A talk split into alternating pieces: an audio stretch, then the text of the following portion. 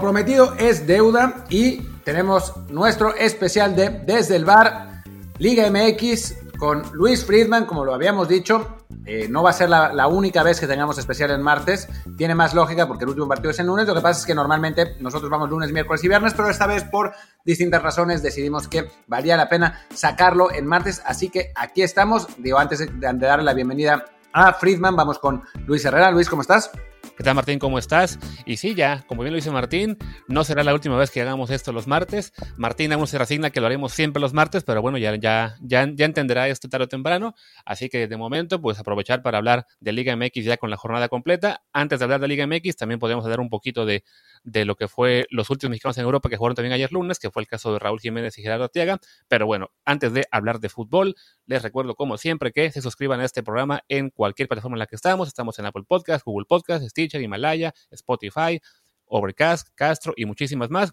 La que sea su favorita, pues suscríbanse, pongan notificaciones, pónganle también la descarga automática y así cada vez que pongamos un contenido online, sea el episodio normal de lunes, miércoles y viernes o estos especiales cada vez menos especiales de martes y jueves, pues también ya les llegarán automáticamente y nos podrán escuchar en cualquier momento. Y dicho esto, pues también le damos la bienvenida a nuestro invitado especial ya de, de fijo de cada semana, Luis Friedman. ¿Cómo estás, Tocayo?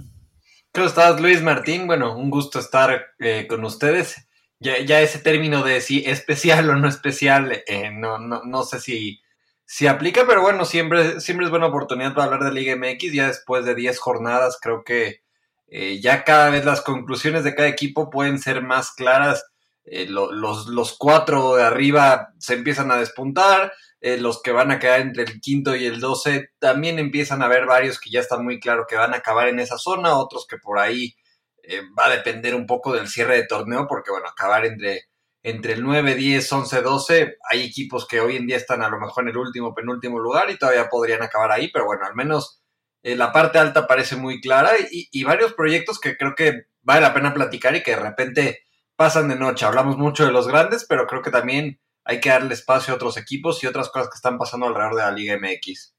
Sí, sin duda alguna, ¿no? Solo, solamente aclarar que eh, cuando me paguen para hacer el programa todos los días, lo haremos todos los días. Mientras tanto, seguirán siendo programas especiales, pero bueno, ya, ya veremos qué onda. Y sí, sí, sí. Eh, si te parece, Luis, o sea, habíamos quedado con, con Luis Herrera de hablar de, de otros equipos, empezar eh, a platicar un poco de otros equipos, pero empecemos mejor con eh, mexicanos en Europa, porque Raúl Jiménez metió gol, Gerardo Arteaga fue titular los 90 minutos, golazo de Raúl Jiménez, de verdad, a, pase del,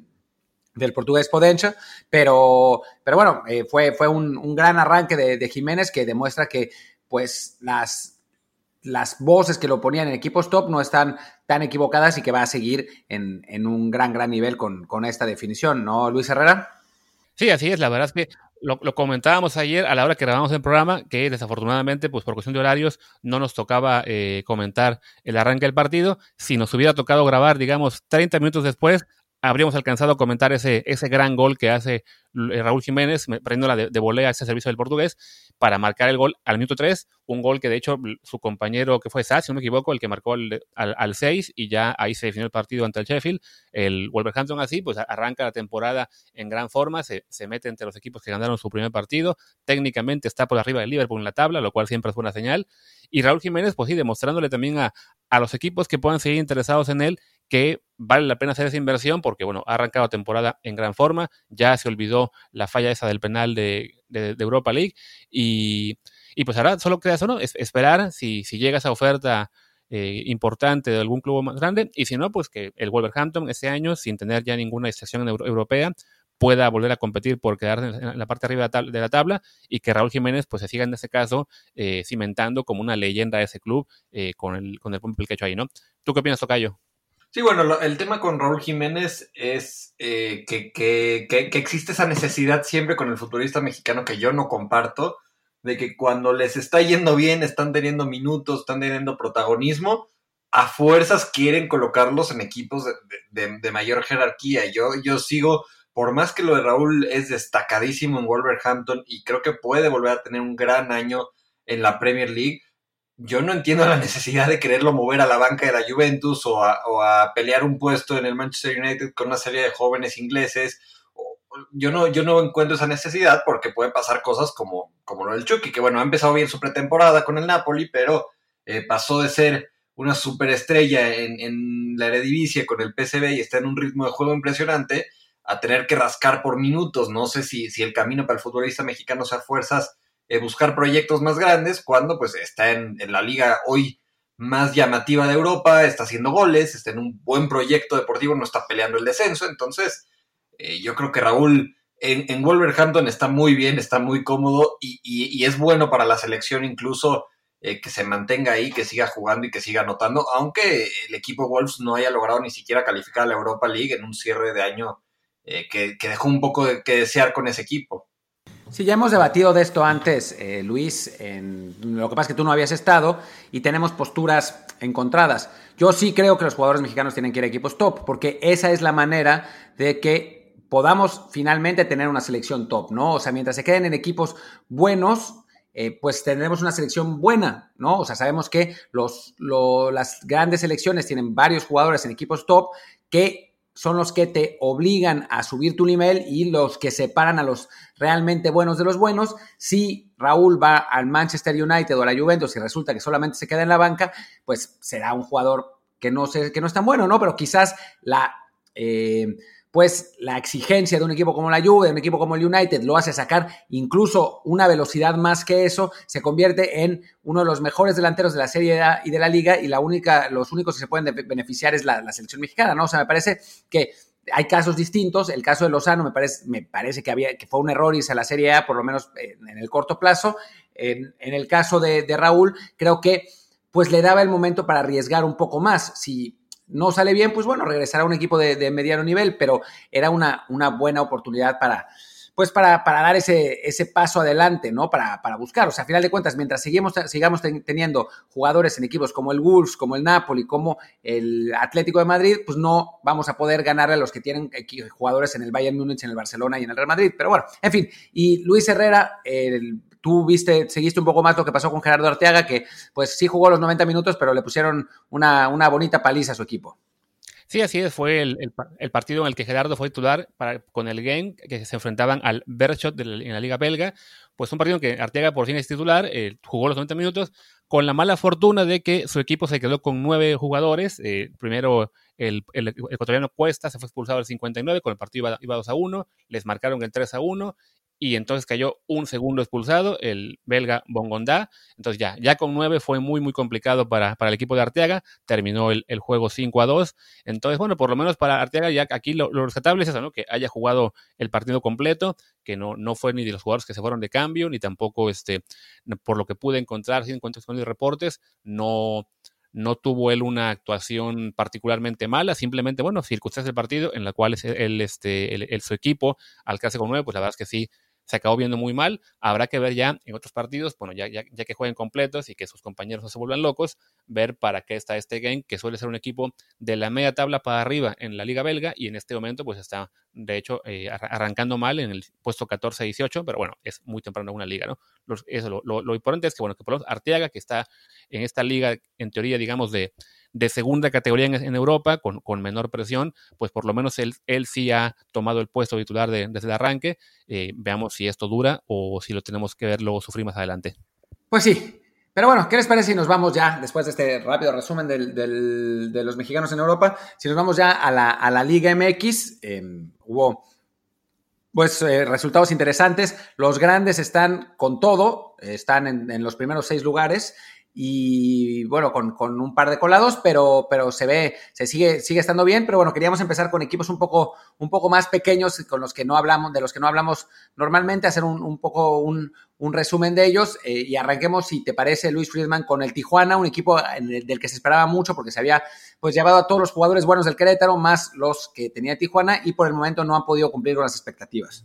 Sí, el, el caso de Cholos, que, que, se esperaba mucho, sobre todo de Pablo Guedel en, en, Morelia, su proyecto futbolístico era muy bueno, era una propuesta muy buena, le alcanzó para semifinales y estuvo muy cerca de eliminar al América, la verdad fue una eliminatoria en la cual eh, es difícil explicar cómo todavía el, el América le dio vuelta a esa semifinal en el Azteca, y llegó a Tijuana, le armaron un gran proyecto y no ha logrado realmente, sobre todo de visita, que bueno, ese ha sido un, un mal histórico de Tijuana, que, que, sabemos que entre el campo sintético eh, y los viajes largos, de repente es un equipo que de visita te da una cara totalmente negativa y en casa aprovecha justamente estos dos factores y le juegan a favor. El problema esta semana fue que uno, que recibieron al Cruz Azul y la otra, que a, dos o tres horas del partido se avisa que ni Pablo Guede, ni la gran mayoría de su cuerpo técnico, ni varios futbolistas iban a poder estar por positivos de, COVID. El partido, muchos argumentaban, y yo, yo me uno al argumento que debió haberse suspendido por la premura con la que se avisaron estos casos positivos, a pesar de todo se jugó y bueno, eh, Tijuana terminó pagando, él ni siquiera tenía su cuerpo técnico en la banca, por más que empezó ganando ese partido a los 10 minutos, el Cruz Azul le da muy bien la vuelta en la segunda mitad, y, y Tijuana está ahí rondando la media tabla, en casa,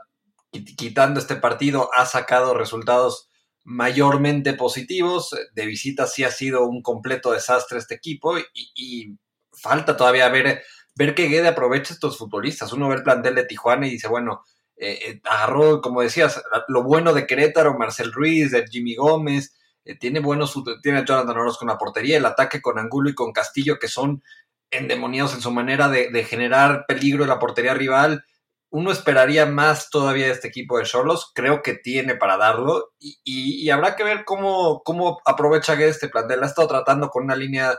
eh, de 5 que, a mí en lo personal no creo que sea la mejor manera de aprovechar porque bueno, eh, el Jimmy Gómez creo que es un buen lateral con 4, no tiene la llegada eh, para, jugar con una línea de 5. Los centrales entre Barberi, Silva y Loroña no han terminado tampoco de cuajar. Creo que Loroña incluso podría hacerlo bien como un lateral por izquierda, que en algún momento esa era la posición que ocupaba en Puebla. Y el medio campo con, con Laines Junior, o bueno, no, es el junior, más bien Laines grande, que, es Mauro Laines, el futbolista de, los solos, no lo está haciendo tan mal, eh, Marcel Ruiz lo mencionaba, el caso de Kevin Balanta, el plantel lo tiene Tijuana y yo creo que puede ser de esos equipos que se meta la liguilla por ahí entre el octavo y el doce y los que finalmente pueden, la mala para ellos es que seguramente sería de visitante ese partido, pero que pueden incomodar a cualquier rival en una posible liguilla porque tienen técnico y tienen plantel, pero pues los resultados no se han dado hasta el momento. De hecho, de lo que comentas de que es un equipo que le, que le influye mucho la, condición de local o visita, una cosa que también destaca es el hecho de que los, de los 10 partidos que ha jugado, 6 han sido de local, solamente 4 de visitante, y aún así pues no, no han llegado los resultados. Ya en el resto del torneo solamente le quedan 3 partidos en casa, que son el de este fin de semana ante Juárez, luego va a recibir a, a las Chivas y por último su último juego en casa es contra el Pachuca, todos los demás son de visita, entonces sí, ha, desaprovechado su, la, parte, digamos, en ese sentido eh, buena del calendario para ellos, en el sentido de poder jugar más de local, y eso sí le, va, a costar más en términos de meterse a la liguilla, aunque sí, la verdad es que bueno, el, formato de este torneo es bastante bondadoso, y de hecho en este momento Tijuana, aunque esté en el decimoquinto puesto, está empatado con el Puebla, que es el duodécimo en puntos, ambos con 10, aunque sí, la diferencia de goles de Tijuana es la peor de, si no me equivoco, del campeonato. Bueno, la segunda peor solamente por arriba de la Necaxa. Bueno, es que la, magia de este torneo es que eh, eh, el Necaxa, que es el último lugar con ocho puntos, está a dos puntos técnicamente de la liguilla. Entonces, es, un poco complicado en este momento descartar a cualquier equipo porque eh, con una victoria el último lugar se mete a zona de liguilla. Sí, digo, vamos a ver si, si este Necaxa con el equipo que tiene y con el técnico que tiene le da para meterse a zona de liguilla, pero me, en, este momento me, llama la atención lo que dice eh, Luis del Puebla, porque ese es el otro equipo del que íbamos a hablar. El, este Puebla que pues está dando bandazos, ¿no? O sea, arrancó mejor la temporada, después ahora ha, tenido un, bajón. ¿Tú cómo lo has visto, Friedman? creo que el Puebla lo que más le ha pesado eh, ha sido manejo de partidos, porque, eh, bueno, el ejemplo perfecto fue el juego contra el América, que lo iban ganando 2-0 al medio tiempo, y de repente empezó la segunda mitad, se les vino encima el conjunto de Miguel Herrera y no supieron ni siquiera rescatar un empate en un lapso de 15, de, 20 minutos del segundo tiempo, la América ya le había dado la vuelta. les pasa también con Juárez, que es un partido parejo, pero luego, luego los madruga Juárez y, cuida bien la ventaja en el partido. Eh, con Pumas también empezaron ganando y se les vino atrás y, terminaron perdiendo los 4-1. Creo que el, tema de manejo de partido en Puebla ha, sido eh, muy, muy determinante. No han hecho mal las cosas, la verdad es que eh, el trabajo de Juan Reynoso con, el conjunto de Puebla, sobre todo porque pues sigue siendo un plantel eh, bastante humilde y, lo ha tenido compitiendo, que, es a fin de cuentas lo que se le puede pedir. Creo que eh, destacar, por ejemplo, trabajos como el de Omar Fernández, este futbolista que ya lleva un, rato siendo lo más destacado de, de, Puebla, creo que no lo ha hecho nada mal. Por ahí Vidrio en la defensa central, creo que teniendo un poco un segundo aire. Hay que acordarse que incluso eh, fue, fue, seleccionado nacional en los Juegos Olímpicos, que, estuvo en Pachuca, que estuvo en Chivas, y, ahora pues parece que está tomando un, buen segundo aire con, con, Puebla, y lo, y lo de Viconis en la portería, que, que, ha sido también en los últimos torneos lo más rescatable del Puebla, que bueno, eh, sí tiene un, un, plantel para parte baja de la tabla y que parece que ahora se está empezando a ver un poco esa realidad, ya en los últimos partidos perdió con, perdió con Tigres, perdió con Pachuca, perdió con Tijuana, goleó al Toluca, que bueno, el tema defensivo del Toluca lo hemos mencionado cada semana, pierde con Pumas, pierde con América y ahora pierde con Juárez, es decir, eh, han sido seis derrotas en los últimos siete partidos y de repente ese buen inicio que, que, llamaba la atención con siete puntos de nueve eh, empieza a ver a una realidad. Sí, de hecho, me robas el comentario, justo iba a mencionar ese, ese tema de las derrotas en los últimos partidos, que, que sí, a fin de cuentas pues, reflejan lo que es un plantel modesto. Recuerdo mucho esta situación en Twitter que cuando arrancó el torneo, el, los amigos de Satis Kick sacaron la predicción del, torneo Grodianes y ponían al Puebla como último lugar, eh, eh, al grado de que Rusa Mojilny se volvió un poco loco al, verla pero a fin de cuentas, pues sí,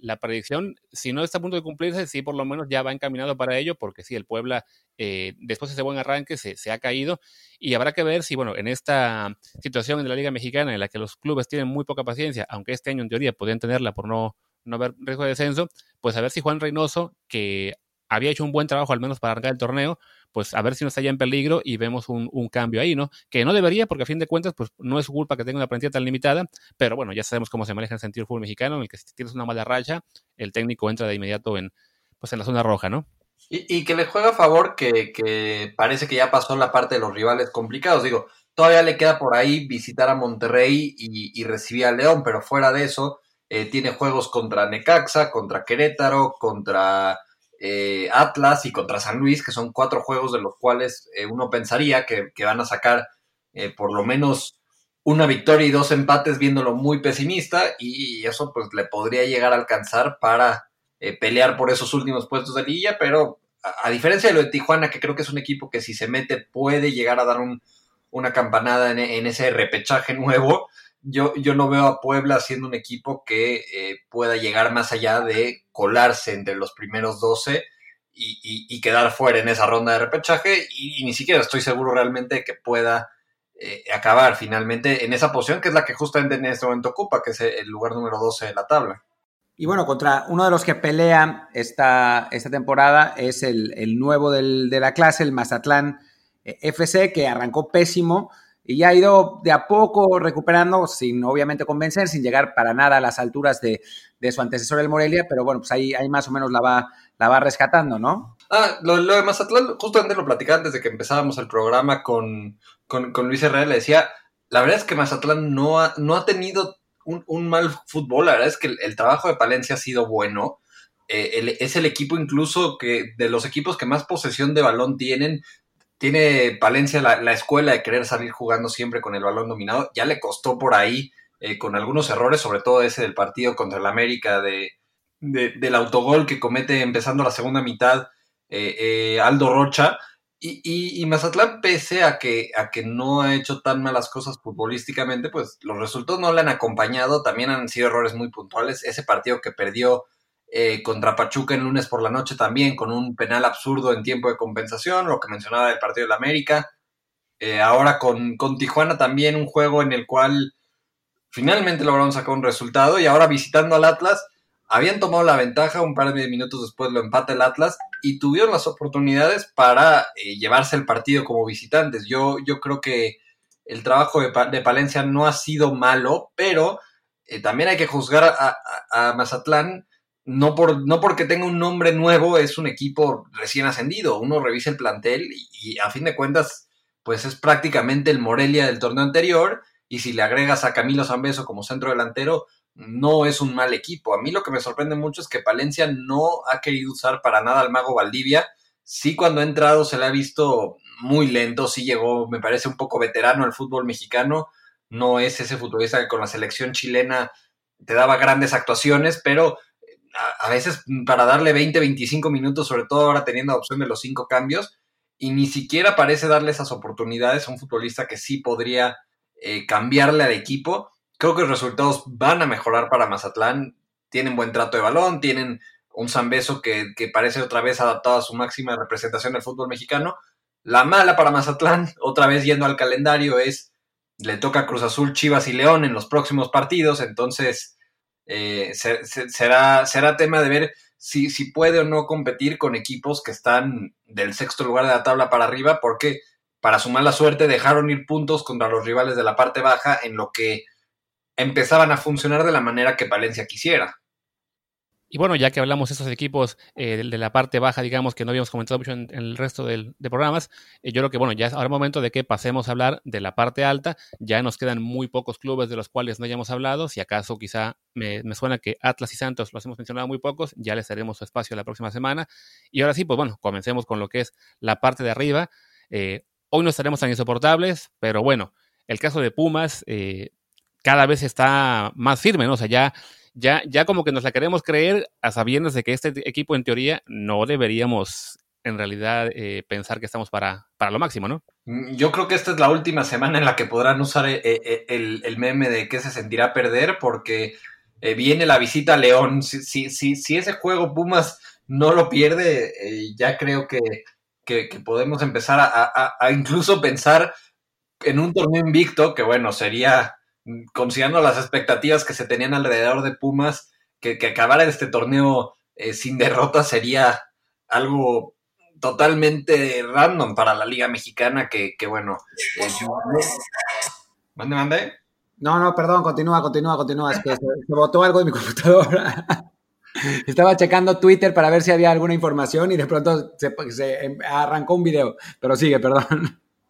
No, lo que decía, bueno, es Pumas que, sigue sacando resultados. tenía razón Martín en que al final eh, a Mozo le iban a dar de vuelta la titularidad. También lo de Leo López, que bueno, de repente ya, ya, ya se afianza en el medio campo con Iniestra, el, caso de Vigón, incluso teniendo, teniendo gol con el equipo, lo de Ninemo que lo hemos mencionado, un fichaje que, le salió de maravilla al conjunto de Pumas. Y bueno, ahora también le pueden agradecer un poco a Mauro Quiroga, que en este partido de Pumas contra San Luis termina metiendo un, un gol en el cual se enseña porque a veces no es tan buena idea poner a tu centro delantero a marcar en tiro de esquina, eh, termina siendo un remate excepcional hacia la portería equivocada y sentenciando un partido en el que Pumas pues lo trabajó bien como lo ha hecho Lilini a lo largo del torneo, cede de repente la posesión al rival, eh, eh, a veces no genera tanto, pero va llevando el juego, va desgastando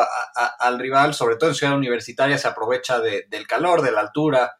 temas históricamente favorables para Pumas y sigue sacando resultados positivos. Yo, yo por eso digo que el partido de este lunes contra León debe de ser el factor determinante, porque León es un equipo que le gusta mucho tener el balón, que genera muchas llegadas, que, va a ser de visita, que va a ser un juego de noche.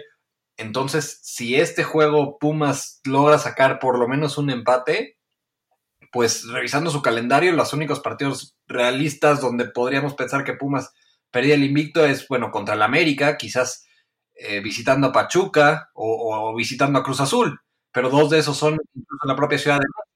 Sí, los que de hecho a Pumas todavía le falta la parte alta de, la tabla. O sea, literalmente Pumas ahora aún no se ha enfrentado a ninguno de los equipos que está hasta el sexto puesto. Entonces sí, ahí nos toca también eh, aplicar la mesura y, reconocer que, que sí, ¿no? Que viene León, que falta Cruz Azul, que falta Pachuca, que falta América, falta incluso Chivas, aunque bueno, que sí está ahí sexto, aunque no lo veamos como un equipo tan, tan potente. Entonces sí, este digamos que ya toda la euforia que hemos tenido con esta rachita de, victorias y que además las últimas cuatro han sido muy convincentes, pues sí, hay que reconocer que,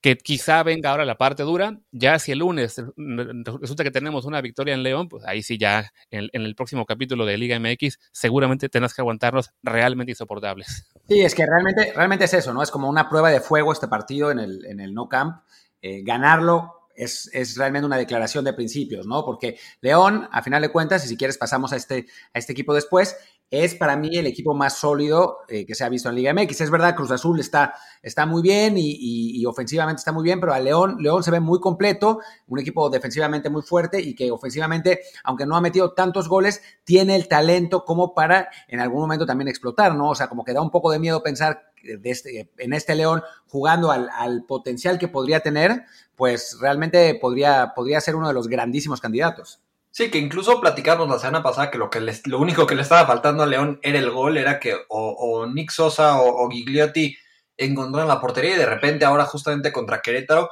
eh, en este partido que de repente lo iba ganando cómodamente, bueno, cómodamente por como se está dando el trámite de partido León 1-0, de repente le dio la vuelta en un lapso de 5 minutos Querétaro, se puso las pidas León en la parte final del partido y ahora sigue Gigliotti anotó un doblete que, que le da una victoria importante al conjunto de Ambriz que de repente empieza a ganar resultados positivos. No, no está invicto porque perdió contra Cruz Azul en la jornada 3, pero eh, a partir de eso han sido una, dos, tres, cuatro, cinco victorias y dos empates. Entonces, eh, eh, que sí, sí comparto que junto con Cruz Azul son los mejores equipos y a diferencia de Cruz Azul, parece que, que, que, León encontró esa regularidad. La única derrota fue visitando al único otro equipo que está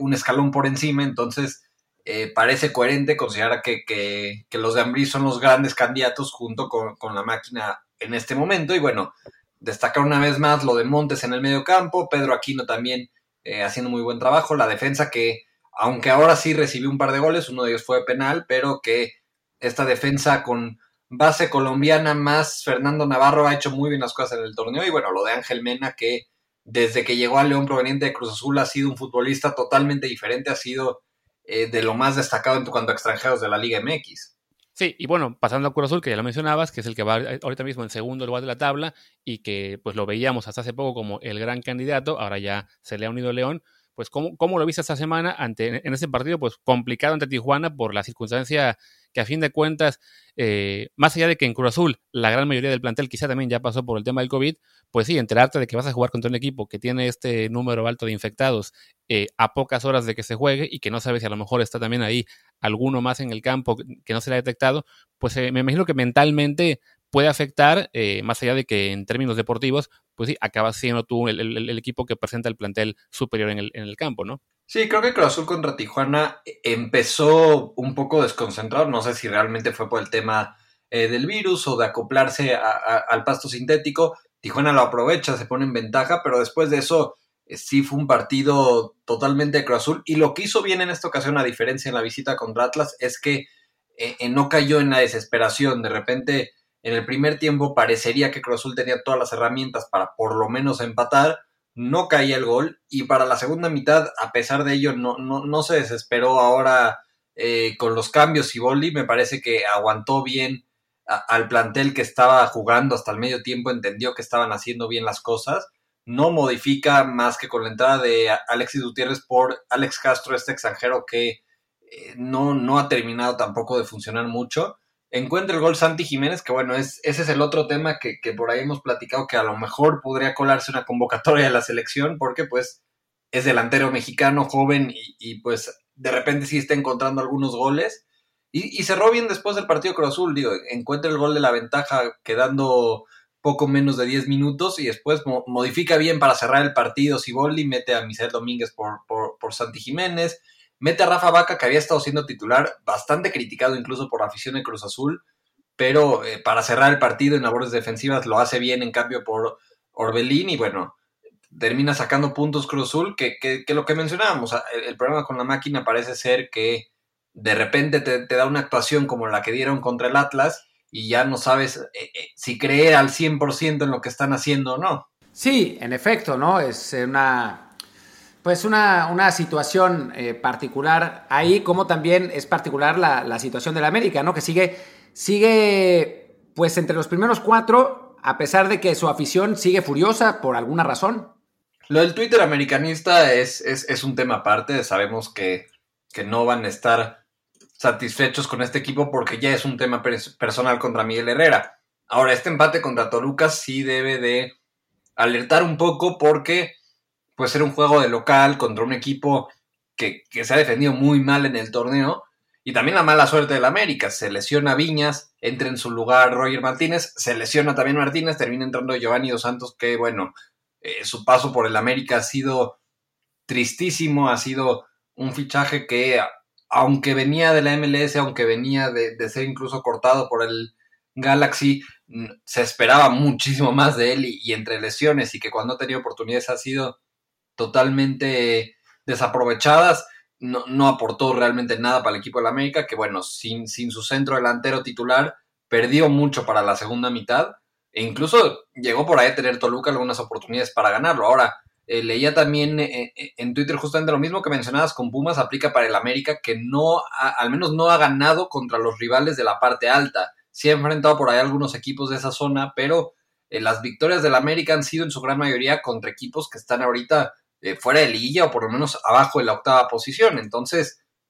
viene, viene el golpe de realidad también para el América cuando enfrente, que ya Miguel Herrera incluso se quejó un poco del calendario, porque le tocan en tres semanas seguidas enfrentar a Guadalajara, Cruz Azul y Pumas. Y, luego León. Incluso, estaba abriendo un poco el paraguas. Dice, hay técnicos a los que han, corrido por tener malos resultados en clásicos y a mí me pusieron tres seguidos. Abriendo el paraguas, ¿eh? claramente, porque ni modo, o sea, para lo pesado, quiero decir, lo exigente que es la afición americanista, eh, o sea, esos tres clásicos seguidos tendrían que ser un aliciente, ¿no? O sea, son los partidos que el América se ufana en siempre ganar. Y, pero pues, como, como, está el tema en este momento, pues parece un poco arma de doble filo. Entonces, si de repente Guadalajara, que, que con que con Musetich, bueno, ya hablaremos un poco de ellos, que van en curva ascendente con Musetich, Cruz Azul, que ha jugado mejor que el América en el torneo, y Pumas, que también ha jugado mejor que el América en este torneo. Si en estos tres partidos, por alguna razón, el América perdiera los tres, por más que Emilio Azcárraga es un, un, un gran fanático del trabajo de Miguel Herrera y lo ve como un representante del americanismo, y por más proyecto a largo plazo, entre comillas, que tenga, yo, yo no garantizaría que con tres derrotas que seguiría en el, en el mando del equipo. No, y además, después de los tres partidos clásicos, le toca el León. O sea, es, es un calendario realmente duro para el América, que luego tiene un pequeño respiro al enfrentar al Atlas, pero después igual, otra vez un rival duro, como será Tigres, que ya empezó a, a levantar, aunque, aunque sea en términos de resultados. Entonces sí, el cierre puede ser realmente muy, muy duro para, para el, equipo, el, equipo del viejo Herrera, que de todos modos yo la verdad es que no creo que pierda los tres partidos que vienen, creo que va a sacar por lo menos una victoria en esos, encuentros, pero bueno, sabiendo cómo está la presión de, del Twitter americanista y en general la afición que, que ya no, no aguanta mucho que siga el piojo ahí, pues sí, va a ser un, mes complicado lo que viene para las Águilas, ¿no? Y bueno, es, esta semana de clásico, ya seguramente hablaremos un poco más a fondo de ese partido el viernes, pero bueno, hablamos ya de la América, ahora hablemos de Chivas. ¿Cómo ves este, pues este repunte con, con Bucetich? A lo mejor sin convencer mucho, pero bueno, otra victoria. Ya son cuatro partidos sin perder. Están ahí en la sexta posición de la tabla. Entonces parece que las Chivas se, se, empeñan en hacernos quedar mal. Ahí mantenerse en la parte de arriba, ¿no? Mira, Chivas, eh, lo que le estaba faltando en los primeros partidos de Bucetich era, el gol. No, no, no estaba encontrando la portería. Ahora de repente, justamente fueron los, los fiesteros quienes anotaron a favor de Guadalajara, porque a y Vega son los que le tenían dando la victoria, pero bueno, no, no sé si es una victoria para dar campanas al vuelo, tuvieron un hombre más desde el minuto 40, eh, se pusieron abajo a, mediados del segundo tiempo y terminan ganándolo al 94, es decir, contra el peor equipo en lo que va del torneo, no, no sé si es una victoria para, para cambiar drásticamente la opinión de Chivas, lo mismo incluso la de Tigres, que fue hay, que destacar que en los tres últimos partidos de Chivas, el, rival se ha quedado con un hombre menos por lo menos un lapso de 25 minutos del partido. Entonces, eh, eh, no, no, creo que todavía podamos hablar de, un Chivas candidato al título. Sí podemos hablar de que ya encontró el gol eh, el equipo de Bucetich, que, que, no está jugando mal en un término defensivo. Sobre todo, creo que, bueno, los equipos de Bucetich siempre el orden va a ser la prioridad, lo ha encontrado atrás con, con Sepúlveda de Imier, el medio campo finalmente parece que ya está encontrando cómo, cómo poner esa dupla de, medios de contención, porque bueno, Molina con el Gallito Vázquez no había funcionado definitivamente, luego eh, Fernando Beltrán había estado haciendo bien las cosas, pero eh, ha tenido temas de lesiones, y ahora le da la oportunidad a Dieter Villalpando, este jugador que prometía mucho en alguna época en el Pachuca, luego estuvo rondando alrededor de la Liga MX, fue parte también de las víctimas de la banca de, del Tuca, y ahora en Chivas tiene el potencial y tiene la oportunidad con un buen técnico como Bucetich para afianzarse en ese medio campo, si es un buen equilibrio para lo que te da Molina defensivamente, porque eh, cuando era Molina con Vázquez, faltaba alguien que tomara el balón hacia adelante y ahora lo, encontró finalmente con Dieter Villalpando y parece que al menos el, el once inicial ya lo encontró Guadalajara y bueno, eh, ¿en qué semana lo termina encontrando? Falta ver la portería porque eh, le da la oportunidad ahora a Gudiño después del error de Toño Rodríguez la semana pasada, y Gudiño también colabora en el gol de, de Necaxa en esta ocasión. Entonces,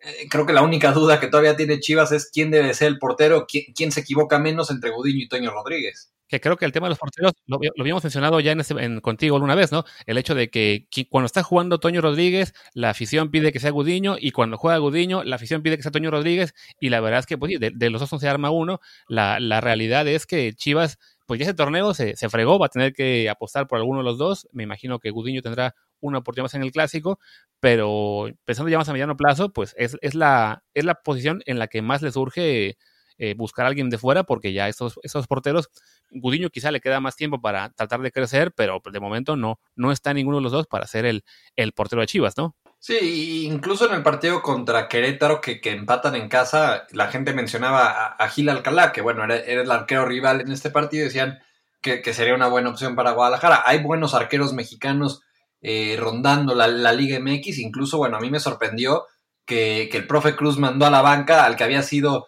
el mejor jugador de Necaxa en el torneo, que era el arquero Luis Malagón, le da la oportunidad a Fasi y, a mí me parece una equivocación, porque bueno, Malagón había incluso evitado derrotas y goleadas para Necaxa y ahora con un cambio de técnico de repente aparecen esas modificaciones que uno no entiende, por qué por, qué cambiar de guardameta cuando era la única posición en la que parecía estar haciendo bien las cosas el técnico anterior. Y bueno, termina metiendo a Sebastián Fassi, que bueno, es, es el hijo de Andrés Fassi, este directivo de, Grupo Pachuca que, que, bien conocemos. ¿no? No, no quiero pensar que hay por ahí un interés detrás de que le dé la oportunidad de debutar en primera división este guardameta, pero eh, sí fue raro por lo menos ese cambio en la portería. Y bueno, Chivas podría echarle ojo a Malagón, si, si ya va a ser fácil guardameta titular de Necaxa, podría por ahí estar una buena opción para el próximo torneo. ¿Insinúas que el profe Cruz hizo algo que no fuera perfecto, que no es un gran técnico, un revolucionario del fútbol mexicano? ¿Te atreves a insinuar algo así? Yo me, yo me reservo mis comentarios del, profe Cruz, solo puedo decir que, bueno, llegó para mejorar a este equipo y lleva la derrota contra San Luis y ahora una derrota contra Guadalajara y, tiene un partido en casa contra el Puebla el viernes, entonces si, no consigue una victoria en ese partido, hablaremos de que fue un, cambio de técnico completamente desastroso y que bueno, todos esos defensores de, su palmarés en, redes sociales realmente no, no, vieron que eh, ese palmarés es de hace por lo menos 13 años y que no, no está muy vigente que digamos en cuanto a eh, potencializar un plantel que de por sí es corto. Y bueno, ya para ir cerrando el programa de hoy, y como tú no vas a estar con nosotros sino hasta la próxima semana, como es semana de clásico, tendremos que eh, ponerte contra la pared. ¿Cuál es tu pronóstico para el fin de semana? ¿América gana o Chivas mantiene su, remontada? Voy a, voy a jugarle al contragafe porque voy a decir que gana Guadalajara. La verdad es que creo que el, América ha tenido un, un, bajón futbolístico. Falta ver si juega Federico Viñas. Creo que ese factor debe ser muy determinante. Lo que ha hecho Viñas con el América ha sido eh, destacadísimo. Creo que si no juega Viñas, eh, es difícil que el América pueda eh, generar suficiente contra un equipo de Bucetich muy ordenado. Y defensivamente el América también ha quedado mucho que ver y de repente el Guadalajara encontró el gol. Entonces, creo que puede ser una victoria de Guadalajara. No descartaré el empate, pero definitivamente, y por más que, mi corazón me, me, regañe, no creo que el América gane este clásico. Pues ojalá, ojalá te escuchen los dioses del fútbol. Quiero decir, no, muy bien, Luis, por tu honestidad y, por, no, ponerte la camiseta y, vestirte con ella al dar tus pronósticos. Muy bien, muy bien. Eh, pero bueno, pues muchas gracias. Vamos a ver, ya el, ya el próximo lunes o martes tendremos el análisis de Luis Friedman sobre el América Chivas y por supuesto el resto de la eh, jornada del fútbol mexicano, más algunos equipos de los que no hemos hablado tanto en, desde el bar. Estamos haciendo un esfuerzo por, eh, pues no en todos los programas hablar de todos los equipos, pero sí tocar a más de, los equipos normales eh, en, en, cada uno de los, episodios, como fue esta vez, serán otros en la, próxima y bueno, pues ya, ya estaremos ahí con, con Luis Herrera y con Luis Friedman analizando todo sobre Liga MX la próxima semana y mañana con nuestro episodio habitual. Así es, y bueno, ya la semana que viene según le tocará a Latas o al Santos, que no, no recuerdo si hay más equipos de los que hemos hablado para nada, pero de momento, bueno, ya, despidamos el programa. Tocayo, como siempre, ¿dónde te puede encontrar la gente en Twitter? Me pueden encontrar como arroba Friedman Luis con F mayúscula y con L mayúscula. Y bueno, pues yo soy, yo soy Martín del Palacio, mi Twitter es arroba Martín de ELP. Y yo soy Luis Herrera, el mío es arroba Luis RHA y el del programa es desde el bar POD, desde el bar POD. Pues gracias y nos vemos mañana. Chao.